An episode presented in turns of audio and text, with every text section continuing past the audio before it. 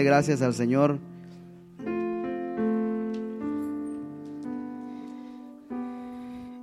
¿Cuántos agradecidos hay en este lugar?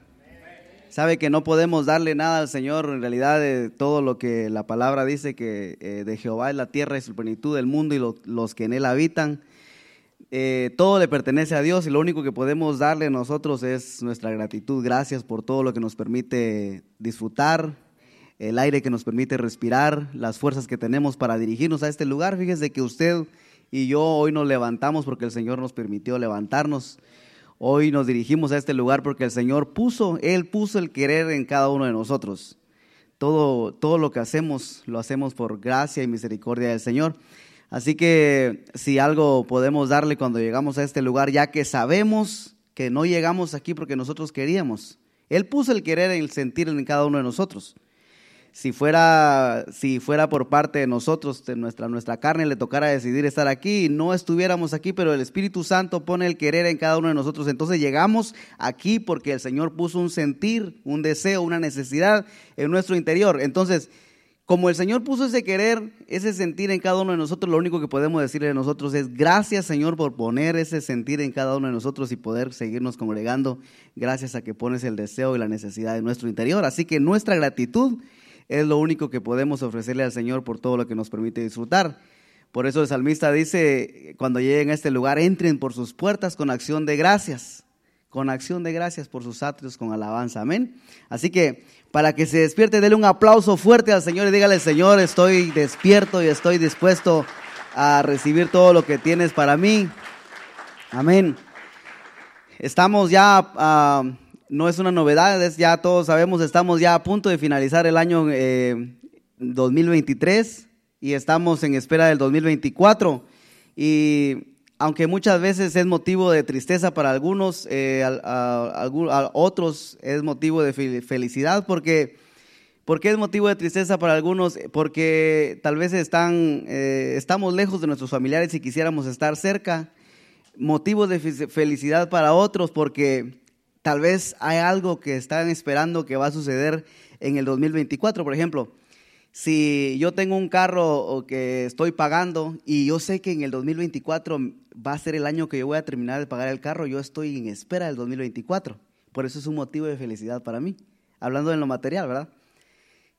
Pero es motivo de felicidad para mí porque lo estoy esperando, pero es motivo de tristeza para, porque eh, no estoy cerca de mis familiares para despedir el año, el año que se va y recibir el nuevo que viene. Pero bueno, por eso le decía que es de felicidad para unos y de tristeza para otros.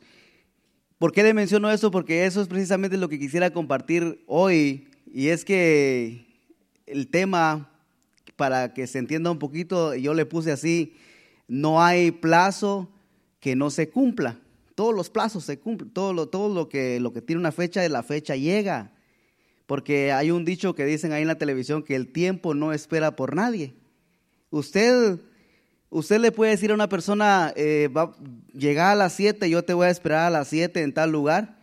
Y usted está ahí a las 7 y la persona no llegó a las 7, como muchas veces sucede. Y usted puede esperar a esa persona que no llegó a las 7, usted lo puede esperar, esa, pasan las 7 y 5, 7 y 10, a las 7 y media decide llegar la persona que estaba supuesta a aparecer a las 7. Usted lo pudo esperar, pero el, el reloj no esperó. El reloj siguió su curso, el tiempo siguió transcurriendo. Y entonces por eso es que dicen que no hay plazo que no se cumple y el tiempo no espera por nadie. Eh, entonces le menciono esto porque estamos a punto, como le repito, a punto de terminar este, este año y muchas veces eh, también es motivo de tristeza porque nos propusimos al comenzar este año que estamos ya a punto de terminar, como suele suceder cuando empezamos un año nuevo, nos proponemos metas. Eh, nos, trazamos metas que queremos por la ilusión de que estamos empezando un año nuevo. Nos proponemos metas. Eh, la más conocida es que vamos a perder peso. Por eso estoy aquí escondido para que no para que no se vean las evidencias. Dice, ¿cómo es que dicen por ahí en la internet que cuando pase esto no voy a decir nada, pero van a haber evidencias? Entonces, nos proponemos metas y esa es la más común, la que casi todos, todos, eh, ahí me incluyo también, pero también eh, nos hacemos metas de tal vez eh, ahorrar dinero para ir de vacaciones, comprar una casa, comprar un carro, lo que sea. Y es motivo de tristeza, le repito, cuando llega este fin, estas fechas de fin de año, porque muchas veces, la mayoría del tiempo, esas metas no, no, las logramos, no, no las cumplimos, no se llevan a cabo. Y no es porque no se pudo, sino porque nosotros no nos propusimos, no nos esforzamos, no nos sacrificamos a que eso se cumpliera. Le voy a poner un ejemplo. Si usted se propuso y al comenzar el año o al terminar y al empezar este año que ya está a punto de terminar, usted dijo, yo este año yo me propongo no faltar a un servicio a menos de que el anticristo me agarre y me meta a la cárcel. Pero sucede que ya cuando, cuando entró febrero usted ya había faltado tres servicios. Entonces, no sucedió no porque no se podía lograr, sino porque usted no se sacrificó. Tal vez este un día eh, le, le ganó el cansancio y decidió quedarse, no porque no podía llegar, sino porque no quiso llegar. Pero bueno, ese es solo un ejemplo. Entonces, hay, hay metas que no se cumplen y por eso le digo, y hay, hay motivo de tristeza, pero yo lo que quiero dejar es de que hay, eh, no hay plazo que no se cumpla y ya trasladándolo a lo espiritual, Dios tiene planes para nosotros y aunque nosotros fallamos, aunque nosotros nos proponemos y muchas veces le prometemos al Señor y no cumplimos. ¿Sabe qué? La palabra del Señor dice que Dios no es hombre para mentir y no es hijo de hombre tampoco para arrepentirse. ¿Por qué le digo esto? Porque aunque nosotros nos proponemos metas y no las cumplimos o no, no nos esforzamos para que se lleven a cabo, sabe que Dios dio una palabra para usted, Dios ha dado promesas para nosotros y Él, Él sí cumple sus promesas. Solamente que hay, hay plazo, hay plazo que se tiene que cumplir. Le voy a poner un ejemplo. Mire, en el Génesis, cuando la serpiente hizo que Eva, Adán y Eva pecaran, Dios dio una promesa que decía que de la simiente de la mujer iba a nacer alguien, la simiente le iba, le iba a pisar la cabeza a la serpiente. ¿Se recuerda? Fue una promesa y pasó el tiempo. Mire, después de que esa promesa se dio, vino un diluvio y toda la humanidad fue arrasada y solamente ya sabemos que se salvó Noé y su familia. Y se podía decir, si alguien, tal vez alguien se le ocurrió eh, eh, recordarse de esa profecía, hubiera dicho que tal vez Dios solamente se le ocurrió decir, pero que ya no iba a suceder, porque toda la humanidad ya, ya, ya había sido eliminada. Pero vuelve y se nuevamente la tierra se llena de, de personas y después vemos que esclavizan al pueblo de Israel, después vemos que la, gente sigue pecando, después vemos que eh, la promesa es de que iba a venir un Salvador y se siguen trayendo las profecías y no había manera de que se llevara a cabo, pero la palabra ya estaba dada desde Génesis. Y por eso yo le digo que el tema es de que no hay plazo que no se cumpla porque Dios lo dijo y ¿sabe qué? Se cumplió. Y es que yo sé que hay muchos que están a favor y otros en contra de Navidad y nosotros no estamos ni, ni, yo puedo decir, ni en contra ni a favor. O sea, no nos ponemos a pelear de que si Navidad sí o Navidad no. Nosotros celebramos, nosotros recordamos. ¿Sabe qué? Yo estaba pensando en eso y, es que nosotros en realidad lo único que hacemos es hacer lo que hicieron los pastores cuando, cuando los ángeles fueron y le dijeron que había nacido el Salvador. Empezaron, se encaminaron a ver al que había nacido. Los, los magos que vinieron pues, se encaminaron a ver el nacimiento eso es prácticamente lo que hacemos nosotros, nada más recordar que Jesús nació y, es verdad. La Biblia dice que tenemos que celebrar su muerte o recordar su muerte, pero es que no hay una muerte si no hubiera nacido. Y yo sé que hay mucha controversia en relación a la historia de estas fechas y todo, y está bien, pero ¿sabe qué? Le tengo una noticia. Esto no es motivo de que usted se vaya al infierno si sí o no es, eh, si, no, si sí o no celebra Navidad. Es como el, hay unas iglesias donde las personas o las mujeres eh, no se pueden cortar el pelo. Si se lo cortan o no se lo cortan, la noticia es de que por cortarse el pelo no se van a ir al infierno y si no se lo cortan tampoco. Porque no puede ser que la sangre, de, el pelo sea más poderosa que la sangre de Cristo. La sangre de Cristo es la que nos redimió y nos salvó, pero eso no es el tema, yo nada más le estoy diciendo eso. Pero entonces le estoy diciendo que la promesa estaba dada desde Génesis. Y aunque parecía que no se cumplía, pasaban los años, pasaban generaciones, pero eh, no hay plazo que no se cumpla, se cumplió un día. El ángel visitó a María y dijo, vas a, vas a dar a luz al Salvador del mundo. Y no es de Navidad que le quiero hablar, así que no vaya a empezar a pensar usted que ya vamos a empezar a hablar de Navidad, sino que el plazo se cumplió y sabe qué, vino a cumplirse años y años y años después. Y no sé si ha entendido lo que quiero decirle, pero no hay plazo que no se cumpla. Entonces, a lo que quiero llevarle es de que hay promesas de Dios para nosotros aquí en la palabra.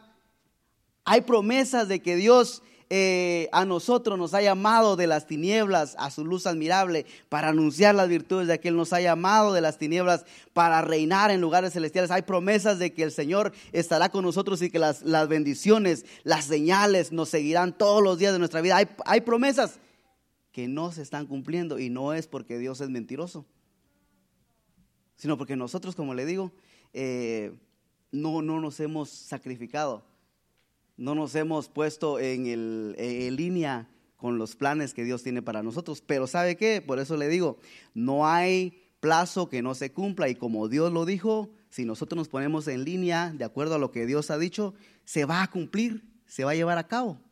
No hay plazo que no se cumpla. Se va, le estoy diciendo eso porque estamos a punto de empezar un año nuevo. A punto de despedir este año y ya pronto recibiremos el año 2024.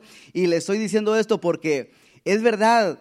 Mire, pasó, pasó la generación de Moisés, se murió Moisés y el Salvador no vino no se cumplió la promesa.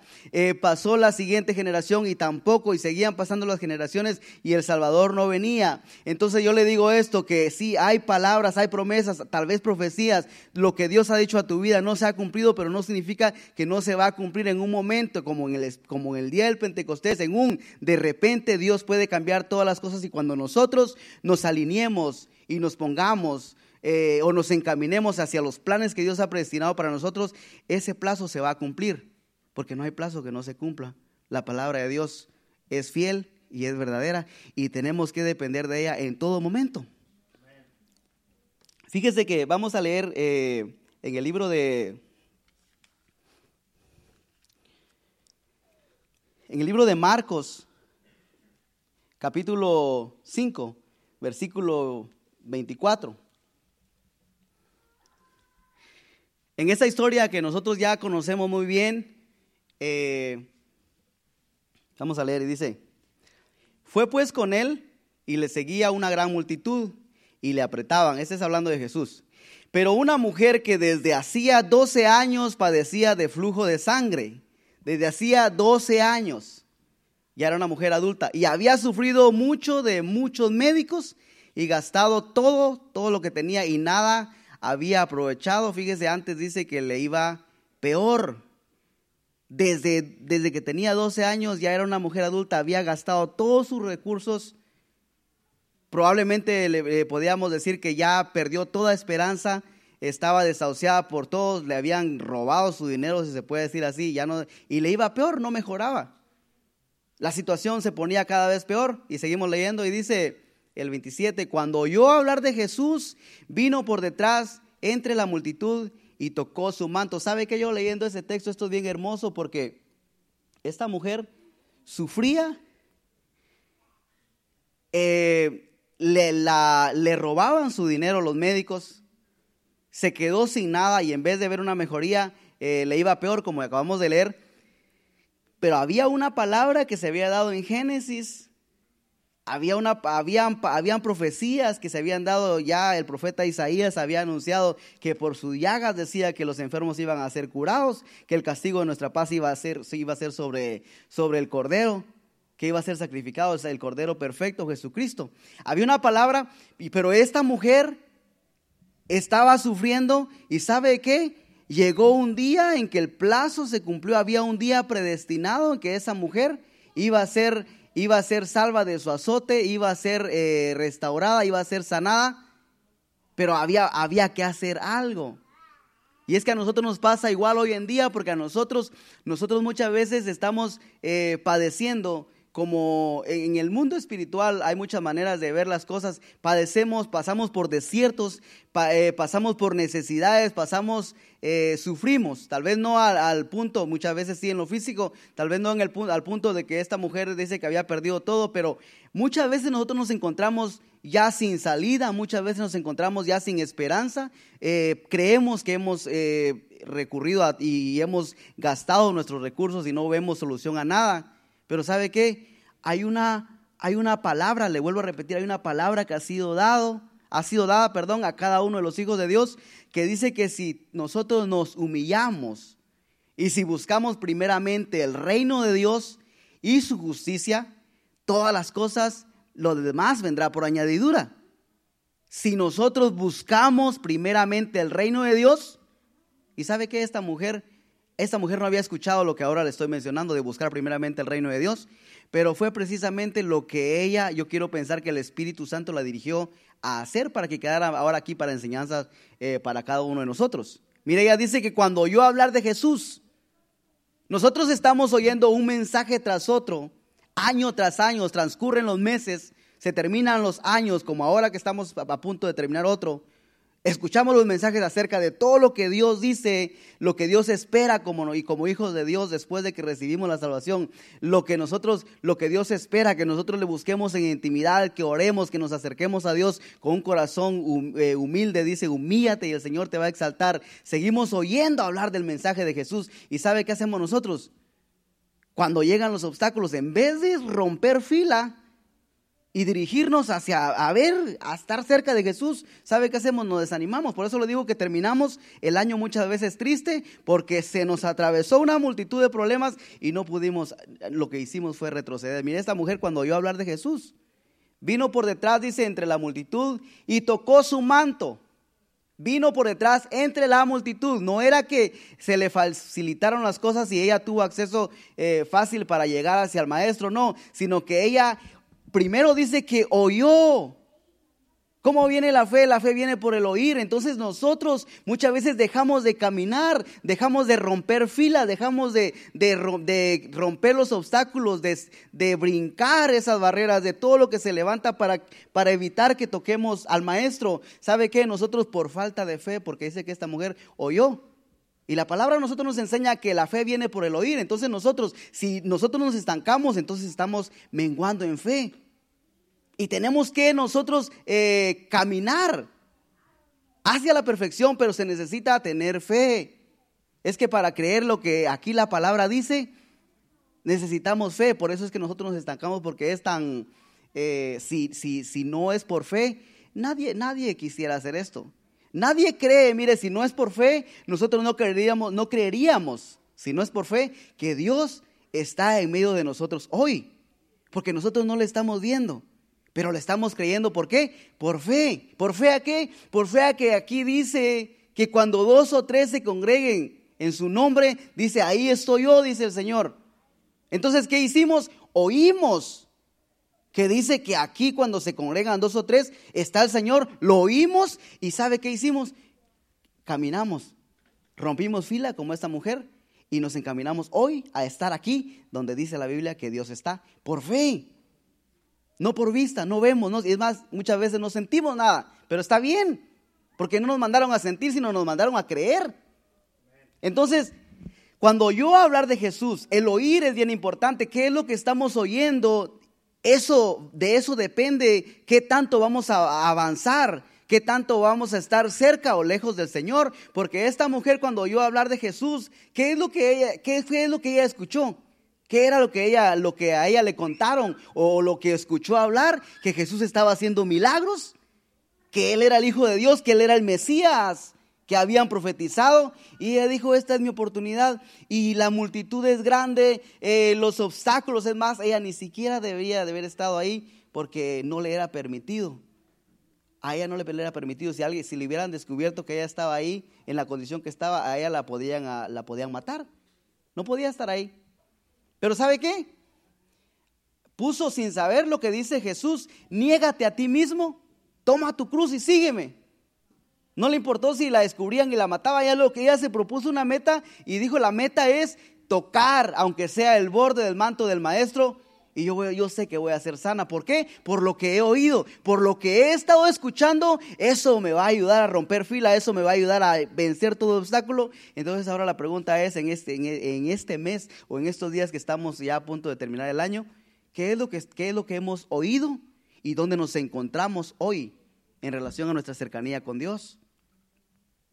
Porque a quién estamos escuchando, a quién estamos obedeciendo, ahí es donde nos encontramos ahora.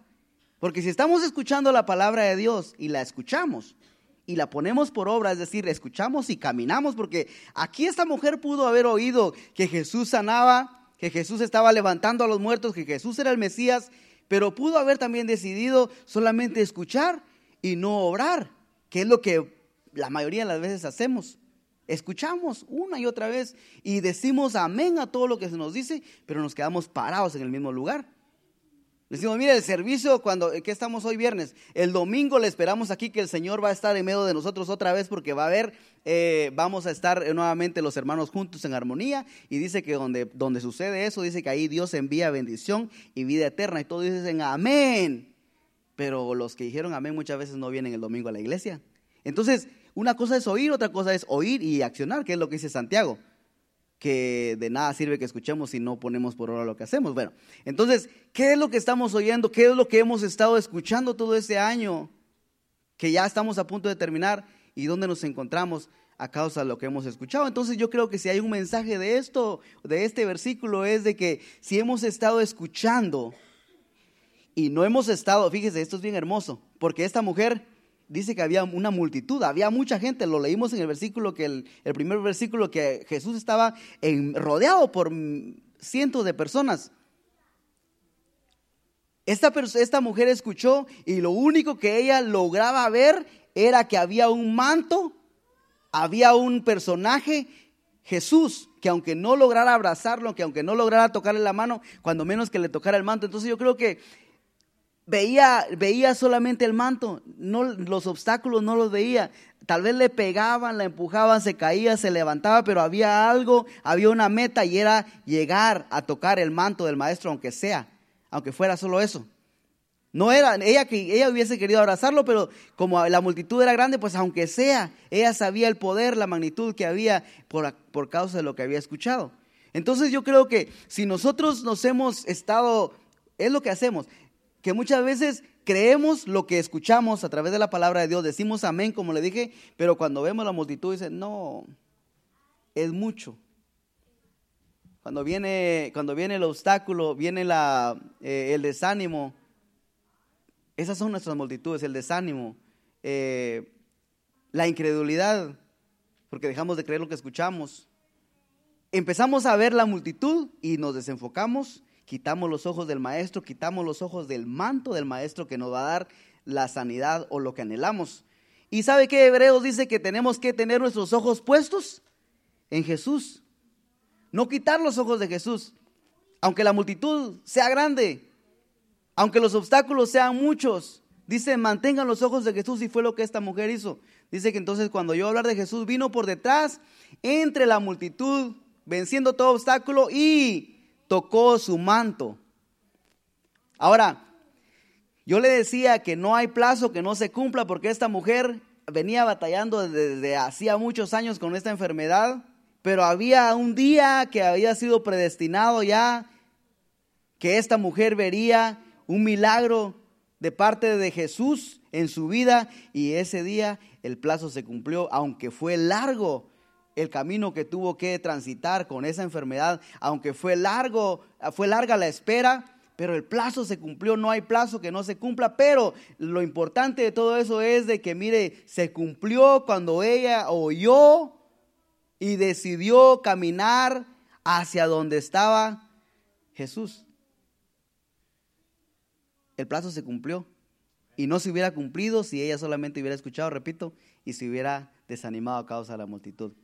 Entonces hay un plazo, hay una fecha para un milagro para, o para nuestra restauración o para nuevamente eh, ver o sentir o esperar lo que estamos anhelando. Yo sé que muchas veces aquí nosotros, habemos aquí muchos que lloramos, anhelamos volver donde estábamos antes cuando conocimos al Señor. Es un, es un, es un gemir como del hijo pródigo, anhelando volver nuevamente a la mesa del Padre. Hay un gemir dentro de muchos de nosotros aquí. Pero sabe que eh, durante el transcurso de los años yo aprendí que, que nosotros lo único que tenemos que hacer, no vivir en miseria dentro de la casa del Padre como el hermano del hijo pródigo. Sí es verdad, fuimos y nos gastamos como el hijo pródigo, todos nos salimos, perdimos el primer amor en algún momento, como Jesús reprende a la iglesia en Apocalipsis, está bien, pero no podemos seguir eh, como en remordimiento con nosotros mismos, anhelando nuevamente lo, ese pan ya está viejo. ¿Se imagina usted que el hijo pródigo estuviese anhelando el plato de comida que dejó cuando se fue, cuando se fue a la casa del padre? Ese plato de comida ya estaba podrido, ese plato de comida ya no servía. Entonces ahora, ¿qué es lo que queda de nosotros? nada más el arrepentimiento y reconocer de que el Padre nos recibe con brazos abiertos y disfrutar nuevamente de lo nuevo. No recordar lo viejo que ya vivimos, porque ese plato ya está viejo. Hay comida nueva, hay algo nuevo. Siempre para nosotros el Padre tiene algo nuevo. Y ¿sabe qué? Qué bonito que viene un año nuevo y todo lo que el Padre tiene para nosotros es nuevo. Es más, todos los días dice que nuevas son sus misericordias. Amén pero depende de cada uno de nosotros vencer toda multitud. Entonces no hay plazo que no se cumpla. Y como esta mujer logró tocar el manto del, maestro, como esta mujer logró ver que el plazo de su, de su sanidad, el día de su sanidad llegó, así nosotros también en este año que estamos a punto de terminar y el nuevo que estamos a punto de empezar. Mire, yo no sé, este año, vamos a ver, aquí Jesús dice que empezó a ministrar a los a los 30 años, pastor? A los 30 años y terminó su ministerio a los 33. Digamos que Jesús aquí tenía 31 años, no sé cuántos tenía, solamente estoy ahí. Pero digamos que tenía 31 años y esta mujer, digamos que tenía la, la edad de Jesús, también tenía 31 años. Pero dice que de hacía 12 años ella estaba padeciendo de esto. Todo ese transcurso padeció. Y ese día de su sanidad llegó y nosotros, yo no sé, aquí ya vemos personas que tal vez venimos lidiando con algo de hace, de hace ya muchos años. Y esa mujer, ustedes ven que esa mujer caminaba entre la multitud y nadie notaba su enfermedad.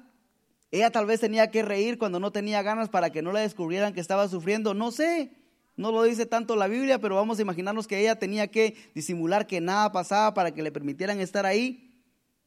Porque repito, no le era permitido estar con esa enfermedad en medio de la gente. Entonces, muchas veces a nosotros nos pasa igual, tenemos que reír, tenemos, que disimular que todo está bien, pero no, las cosas no están bien. Pero ¿sabe qué? Lo que quería decirle con los años que esta mujer tenía y Jesús tenía era que había un número, como le dije el año 31 de Jesús, ¿verdad? Ella venía padeciendo desde los, de los 12 años, pero había un número 31. Y digamos que en el año en el año 25 le faltaban todavía seis años para que se llegara al año 31. En el año 26 le faltaban cinco años y así sucesivamente. En el 27, 4, en el 28, 3. En el, en el 30 le faltaba uno. Yo no sé si a nosotros estamos en el año 30, ya saliendo diciembre para entrar al año 31 de nuestro milagro y tenemos que verlo cada vez así. Por eso es que es importante que nosotros tomemos en cuenta los años. Es verdad, nosotros ya vemos como ah, otro año más. Es otro. Había alguien que decía, no, ni me gusta que me celebre mi cumpleaños, porque es que es un año más nada más. No le gustaba. Pero es que lo importante de los años es de que nos van acercando a algo, como le digo, le puse el ejemplo al principio. Si yo tuviera que terminar de pagar mi carro en el año 2024 y me va acercando al final al final de los pagos y al, y al comienzo de disfrutar no tener pagos del carro. Me va acercando. Entonces estamos terminando. Es bien importante que, que, entremos al año nuevo con esa mentalidad de que estamos saltando de un año y nos, de un, terminando un año viejo porque nos estamos, y nos estamos acercando a algo nuevo. Esta mujer, pongámonos como en el, en el lugar de esta mujer, en el año 30, ella no lo sabía, pero estaba entrando al año 31 y en el año 31 había algo hermoso, había un milagro para ella, que no lo podía ver en el año 25, en el 28, en el 29, en el 30, pero se acercaba, cada año que pasaba se acercaba a un milagro. Entonces yo con esto le quiero decir de que el año nuevo estamos a punto de recibir el 2024, estamos terminando el 2023 y nos estamos acercando a algo, los planes del Señor, la palabra de Dios que es fiel, que es verdadera, se cumple, porque le repito, Él no miente y nos estamos acercando, pero ¿sabe qué? Nuevamente tengo que decirle esto y sé que va a sonar repetitivo, pero hubiese entrado a la mujer en el año 31, el año de su milagro, y si solamente hubiera oído y hubiera puesto más atención a la multitud que le era contraria y no hubiera decidido caminar y romper fila, hubiera pasado el año 32. y hubiera pasado el año 33. Tal vez hubieran sacrificado a Jesús y no que no se iba a cumplir la palabra, pero tal vez ella iba a ser sana entonces cuando Pedro predicara, cuando Pablo predicara, qué sé yo. Porque al final la palabra de Dios se iba a cumplir. La palabra dice que por sus llagas íbamos a ser curados y la palabra ya estaba dada y ella en un momento podía, después de que Jesús pagara el precio, recibir el milagro. Pero en el año 31 ya había sido dicho, bueno, lo estoy usando de ejemplo, ¿verdad? No dice la Biblia, que ella iba a recibir su milagro y ella logró, logró recibirlo, logró verlo, logró tocarlo, logró percibirlo, porque ella decidió romper fila. Bueno, en Segunda de Reyes, capítulo capítulo 6, versículo 2. Perdón, vamos a Segunda Reyes, capítulo 4, versículo 13. Lo importante de los, de los plazos, de los años que pasan. Aquí habla, este, esta historia de Eliseo. Dice que Eliseo, fíjese, yo sé que usted ya lo ha leído y nada más se lo voy a mencionar para que sepa de qué está hablando aquí. Eh, había una mujer en el 4.13. Había una mujer que él miraba pasar a Eliseo y, le dijo a su esposo, ¿sabes qué? Eliseo siempre pasa por aquí. Y entonces le dice, vamos a hacerle una casa para que cuando pase por aquí, vamos a hacerle un cuartito y le vamos a poner una cama ahí para que cuando pase por aquí, le digamos que duerma y coma aquí con nosotros, para que no tenga que ir a dormir a otro lado, que descanse aquí cuando va de camino, porque ahí parece que pasaba mucho Eliseo. Y lo hicieron así, le hicieron un cuarto a Eliseo y le dieron su servicio. Eliseo, bien agradecido, entonces le dice a su criado, dijo él entonces a Jesse, porque le había preguntado a la mujer, mujer, ¿qué quieres que haga? ¿Has sido tan buena, tan generosa conmigo? ¿Me has atendido bien? ¿Qué quieres que haga? Dice Eliseo, porque Eliseo tenía cierto, cierto poder político, si se puede decir así, porque le dijo, ¿quieres que vaya y hable del rey? para que haga algo por ti, quieres que le diga algo a algún general del ejército, ¿qué quieres que haga por ti? Y la mujer le dice, en realidad dice, no necesito nada. Porque aquí le dice, mire, dijo entonces a Jesse, dile, he aquí tú has estado solícita por nosotros con, eh, con todo este esmero. ¿Qué quieres que haga por ti? ¿Necesitas que hable por ti al rey o al general del ejército? Y ella respondió, yo habito en medio de mi pueblo, es decir, yo no soy ninguna extranjera, yo tengo todo lo que necesito, no, no necesito que vayas y, y, le digas a la migra que me dé papel. Por poner un ejemplo así, ¿verdad? Porque era lo que, era lo que le decía él, e-, eres extranjera, quieres que vaya y te, te, te vaya a, a, traer algún beneficio delante del rey, delante del ejército. Y ella dice, no, yo habito en medio de mi pueblo. Entonces, mire, el versículo siguiente dice, él le dijo, ¿qué pues haremos por ella? Y el siervo le dice, respondió, he aquí ella no tiene hijo y su marido es viejo. Se habían casado, ya habían pasado los años.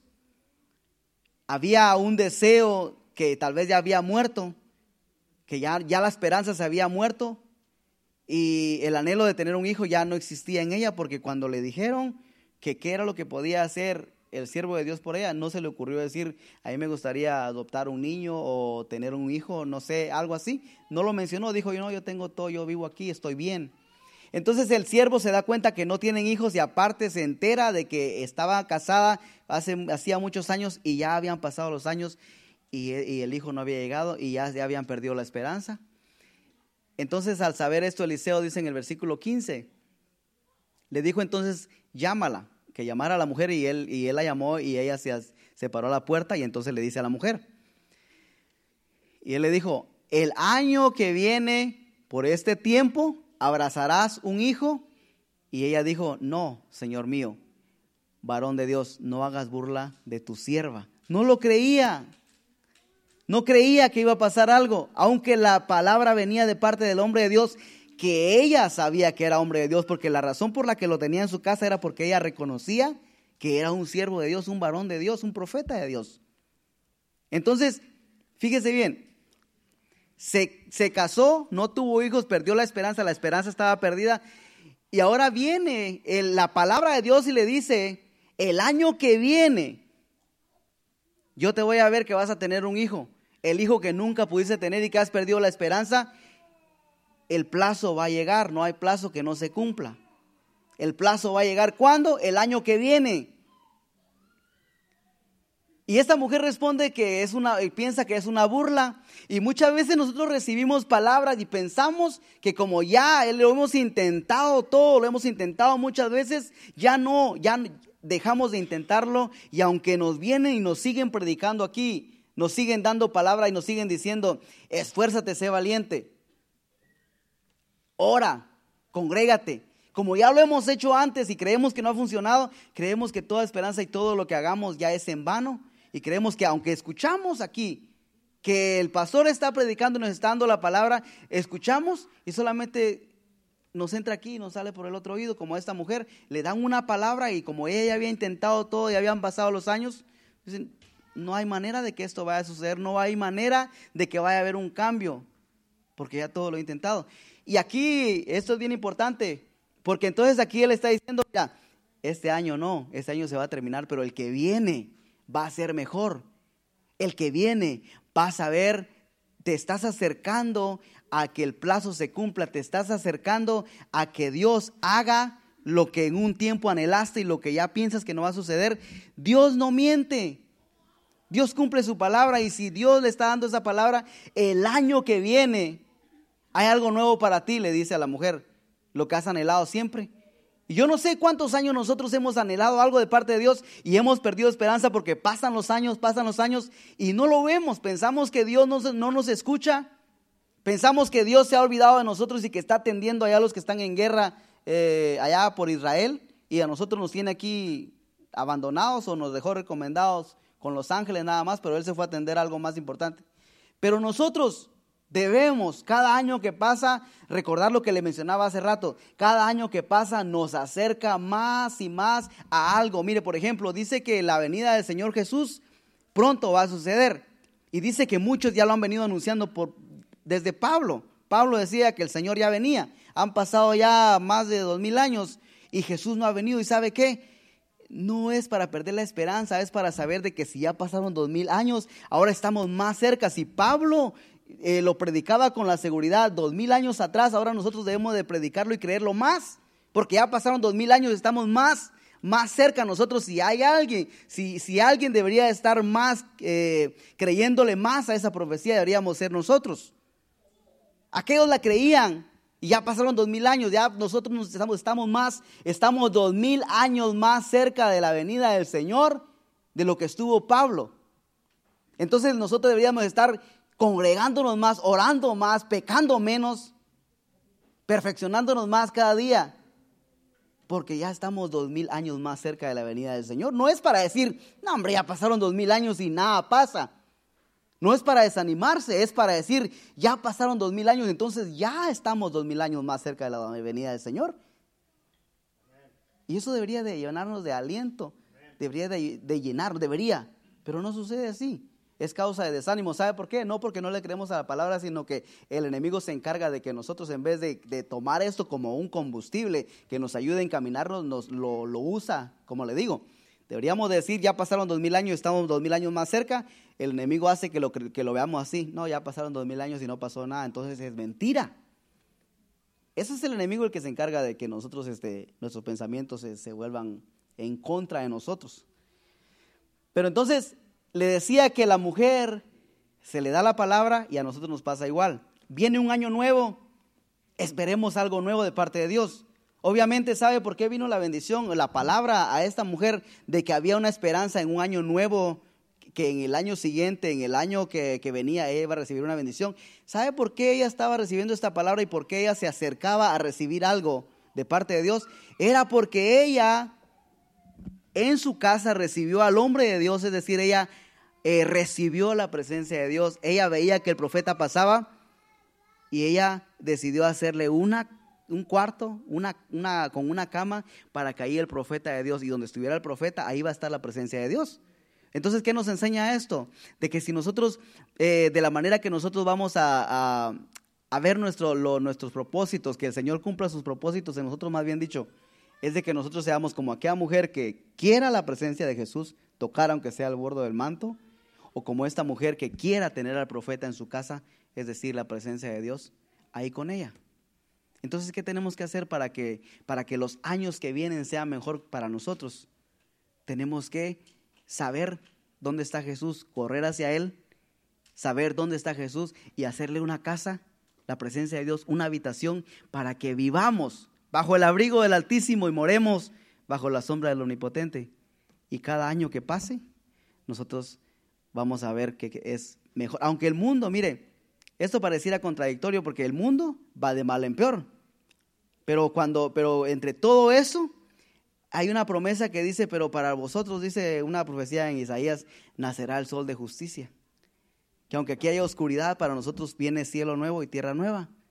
Entonces, todos los años nosotros nos vamos a acercar a recibir algo nuevo, pero siempre y cuando eh, atesoremos, valoremos, busquemos y querramos estar cerca de la presencia del Señor. Fue lo que hizo esta mujer, fueron lo que hizo esta, hicieron estas dos mujeres más bien. Una hizo una habitación para el profeta y la otra rompió toda fila para estar y tocar a Jesús. Amén. Así que denle un aplauso fuerte para que se despierte el que está al lado suyo.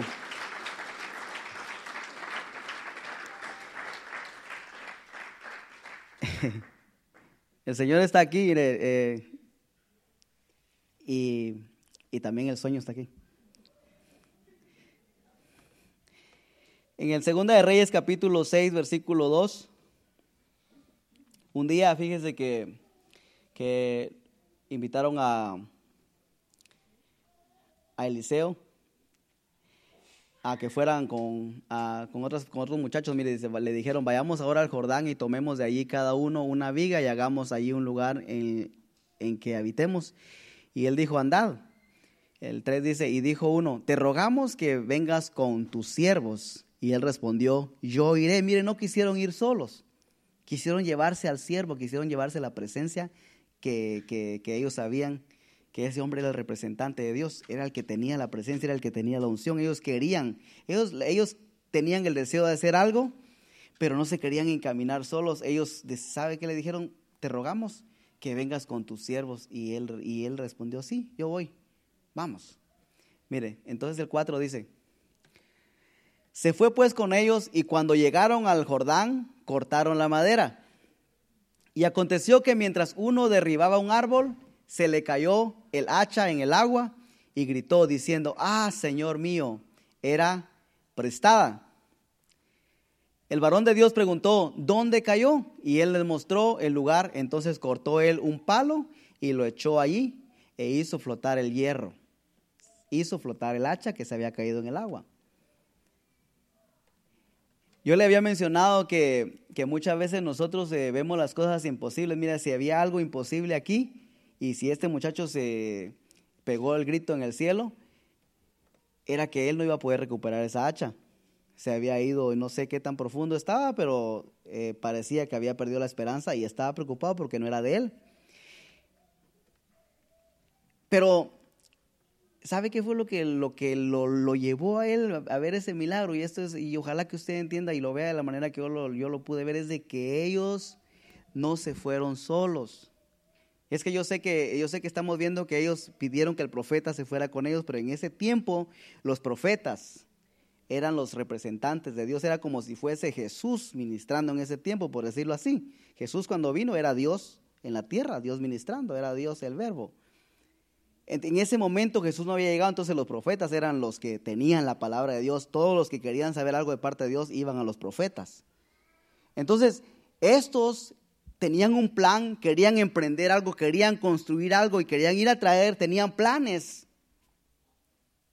Y se lo dejaron saber al hombre y el hombre le dijo, sí, pueden ir. Pero ellos dijeron, no queremos ir solos, no queremos ir y, que cumplir nuestros planes solamente nosotros, porque si vamos solos, por ponerlo así, algo puede pasar y no vamos a saber qué hacer. Entonces, si tú vienes con nosotros, tú vas a saber sacarnos del problema, tú nos vas a ayudar, tú no sé, pero si vas tú con nosotros vamos a estar más seguros.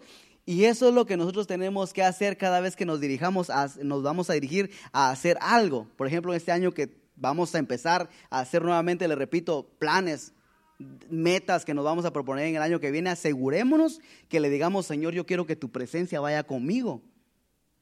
Porque voy a emprender planes y si no vas conmigo, si se me cae el hacha al agua, yo no voy a poder sacarla. Voy a perder. Me voy a meter en problemas. Entonces tenemos que asegurarnos que en los planes que emprendamos en, los, en el año que viene, asegurémonos de que la presencia de Dios vaya con nosotros. Y sabe que si la presencia de Dios va con nosotros no significa que nada malo nos va a pasar. Mire, el profeta estaba ahí, ¿sabe qué le pasó? Le pasó algo malo. ¿Qué fue lo malo que le pasó? Se le fue el hacha al agua, perdió el hacha. No significa que no te va a pasar nada, vas a tener problemas, vamos a tener problemas aun cuando caminamos con la presencia de Dios, pero ¿sabe qué es lo hermoso? Que si la presencia de Dios va con nosotros, esa misma presencia nos va a sacar de los apuros, de los aprietos en los cuales nosotros nos metamos. Eso fue lo que salvó a ese hombre. Dice que él entonces, dice que le mostró el lugar donde entonces cortó él un palo e hizo, e, y echó ahí y, e hizo flotar el, el hierro. Eso no, se, eso, no eso no lo podían hacer ellos. Se logró gracias a que ellos valoraron la presencia que había en este profeta. Y eso es lo que tenemos que hacer nosotros en este año, en los planes que emprendamos. Asegurémonos de que la presencia de Dios vaya con nosotros. Y aunque nos metamos en problemas, Dios va a saber cómo sacarnos de, de, esos problemas. Dios va, mire, es, eh, lo vemos imposible porque ese, está bien, viene el profeta con nosotros, pero ¿qué puede hacer el profeta? Ni modo que si, yo no sé si sabrá nadar el profeta, pero aunque supiera nadar, él está bien profundo, no lo va a encontrar, no sé, miles de dificultades que pudieron haber presentado para, pero ¿sabe qué? Sucedió porque Dios es experto en hacer eh, que, que salgan ríos en el desierto, algo que es imposible porque el desierto es todo seco.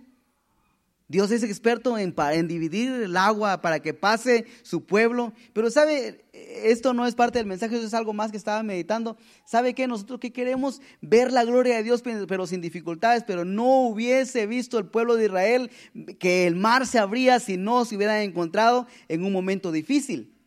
Dios iba con ellos y aún Dios siguiendo con ellos tuvieron dificultades, pero ¿sabe cómo se solucionó esa dificultad? Y ellos pudieron salir eh, libres de, que el enemigo los iba siguiendo y los iba a matar. Es que Dios iba con ellos y en medio de la dificultad es cuando nosotros podemos ver la mano de Dios. Entonces, si no hubiera dificultades, ¿cómo? Vamos a ver la mano de Dios. Entonces nosotros lloramos y decimos, ¿por qué? ¿Por qué? ¿Por qué? Pero es que si no está, si no está la tormenta, ¿cómo ve Pedro que Jesús apacigua la tormenta que viene calma. Si no hay una tormenta, ¿cómo se podría, cómo podría Pedro después testificar de que el Señor le permitió caminar sobre las aguas? Ah, era necesaria la tormenta para que eso se pudiera experimentar. entonces tenemos que entender de que no importa que vengan las tormentas, ahí Dios está y ahí vamos a poder experimentar, aún en medio de la tormenta. Por eso el salmista bien claro dice que aunque ande en valle de sombra de muerte, yo no voy a tener temor, porque tú vas a estar conmigo, tu vara y tu callado me van a infundir aliento. Entonces, los planes, lo que nos propongamos en el año nuevo, que la presencia de Dios sea lo primero que nosotros nos aseguremos que va con nosotros, que nosotros vamos de la mano del Señor, que no lo soltemos, que no lo soltemos por ganar más dinero, que no lo soltemos por, por, trabajar más horas, que no lo soltemos porque estamos cansados y no queremos orar, que no lo soltemos por lo que sea. Venzamos todo obstáculo y asegurémonos que todo lo que, lo que emprendamos, el Señor vaya con nosotros. Eh, vamos a ir concluyendo en, en Jonás capítulo 2, versículo 1.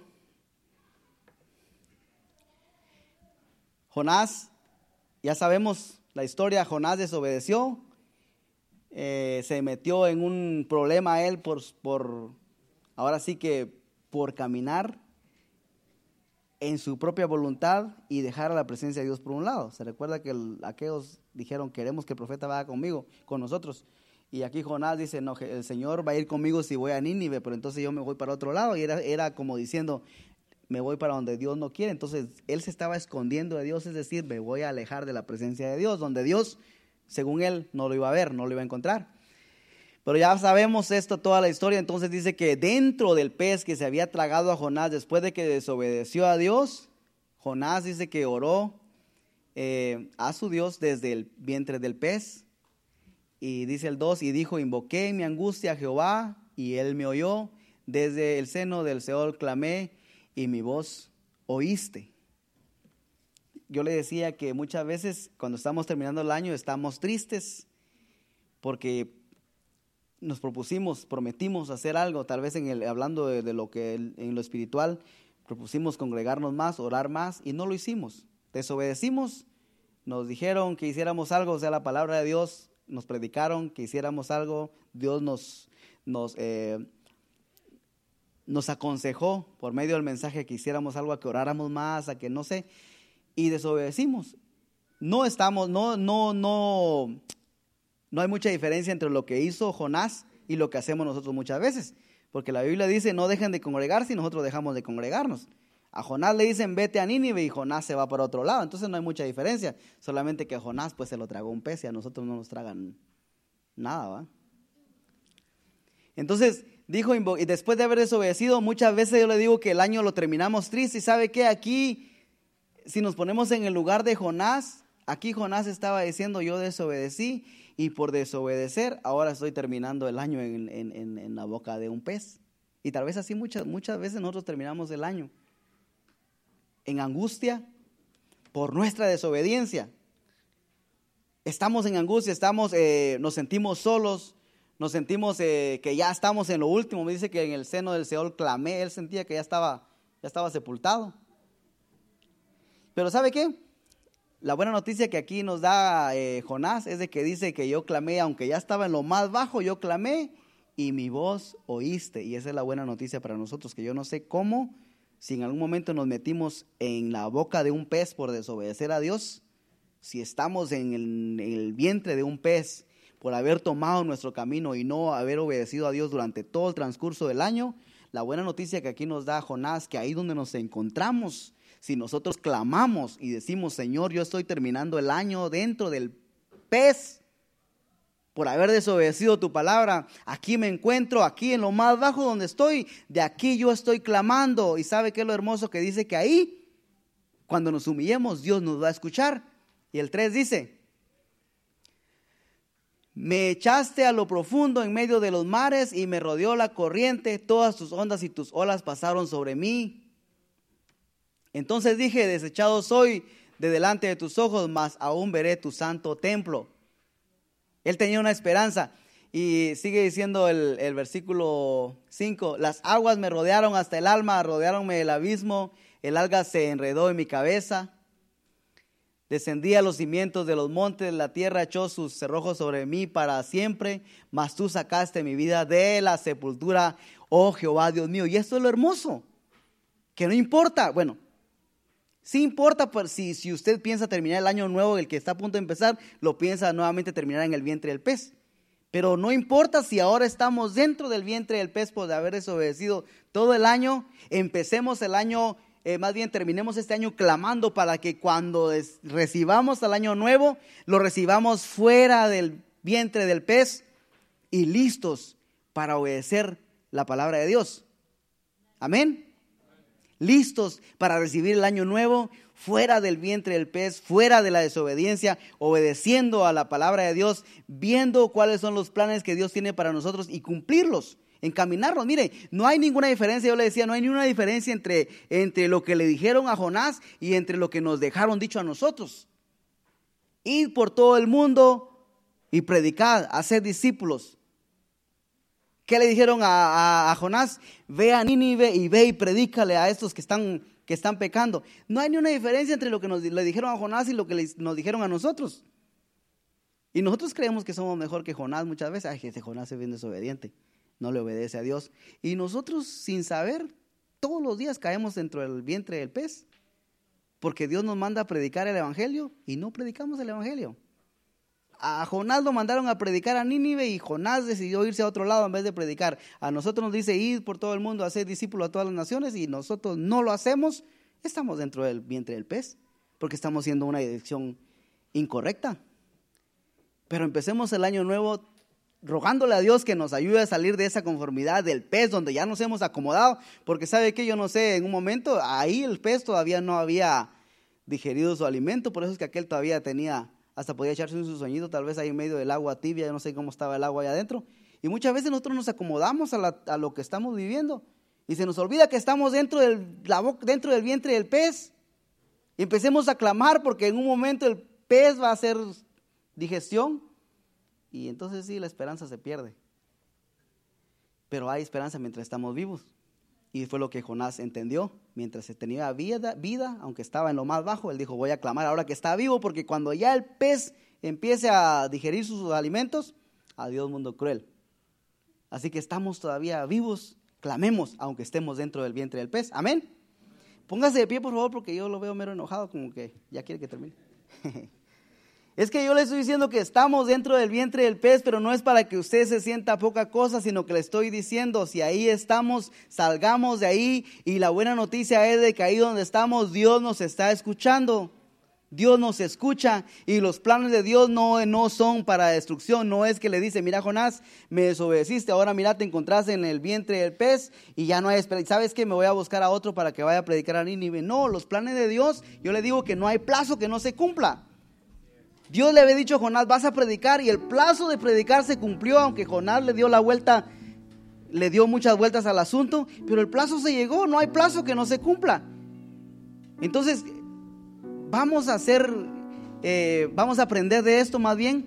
Y si ya nos dijeron que vamos a predicar, si ya nos dijeron cuál es el plan para nuestras vidas, si ya sabemos qué es lo que tenemos que hacer, no vayamos a la dirección correcta para no tener que ir al vientre del pez y estar ahí tres días en el vientre del pez y para al final, ¿sabe qué?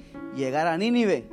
Vamos a llegar a Nínive porque los planes de Dios se cumplen o se cumplen. Amén. Así que dele gracias al Señor porque aunque muchas veces nosotros somos infieles, muchas veces somos infieles y caemos, le digo, muchas veces todos los días en la condición de Jonás, Dios siempre nos sigue llamando la atención y nos sigue trayendo hacia Él.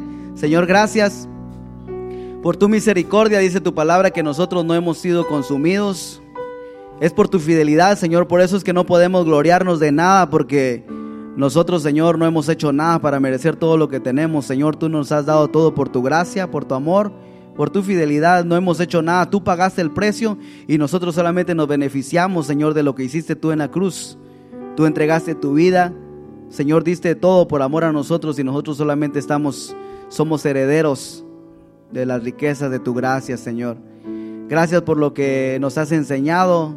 Sobre todo pedimos, Espíritu Santo, que tu palabra resuene, Señor, en nuestro interior y que seamos hacedores de esta palabra, que seamos, Señor, provocadores de milagros, provocadores, Señor, de que muchos más te conozcan a causa de nuestra obediencia, Señor, como, como Jonás, cuando al final obedeció, muchas personas, Señor, fueron salvas a causa de obedecer tu palabra, Señor. Gracias porque tus ojos siguen puestos, Señor, sobre nosotros. Gracias por lo que has hecho. Padre, en el nombre de Jesús, bendice a todos los que han estado presentes aquí.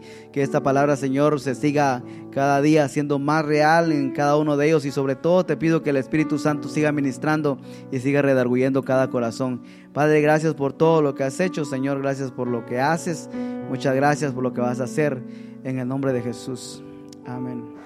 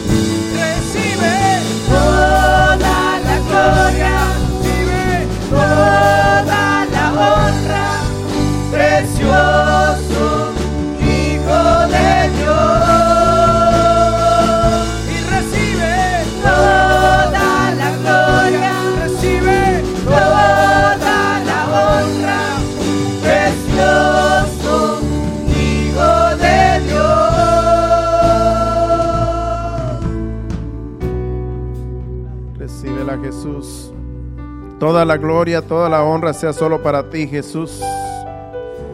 Gracias, Señor. Gracias, Padre, por tu palabra. Gracias, Señor amado, porque nos has hablado en esta noche, Señor. Que siempre, Padre Celestial, estemos confiando en ti, Señor amado.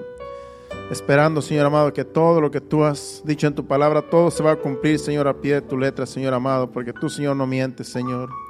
Y que nosotros sigamos fervientes, Señor, esperando, Señor, tu venida, esperando tus promesas, Señor amado porque tú eres fiel y verdadero, Señor. Que así podemos estar siempre, Señor amado, día con día, Señor amado, confiando en ti, Señor, y en todo lo que tú has dicho en tu palabra, Señor. Nos vamos a despedir no de tu presencia, sino de este lugar, Padre, pidiéndote que nos lleves con bien a nuestros hogares. Guárdanos en el camino, quita todo tropiezo, todo obstáculo, Señor, para que podamos llegar con bien, Señor, sin ningún impedimento, Señor, y que el día de mañana nos levantemos fortalecidos con el poder de tu gracia, Señor amado, y que así, Padre Celestial, estemos mañana, Señor, en ese campo, Señor, con nuestros jóvenes, con la iglesia allí, compartiendo, Señor, unánimes, Padre Celestial, como a ti te agrada. En el nombre de Jesús, en tus manos nos ponemos, Señor. Amén y amén. Denle un fuerte abrazo a Cristo. Y mañana estaremos allí en ese parque, todos los que puedan llegar, allí compartiendo como iglesia. Dios les bendiga.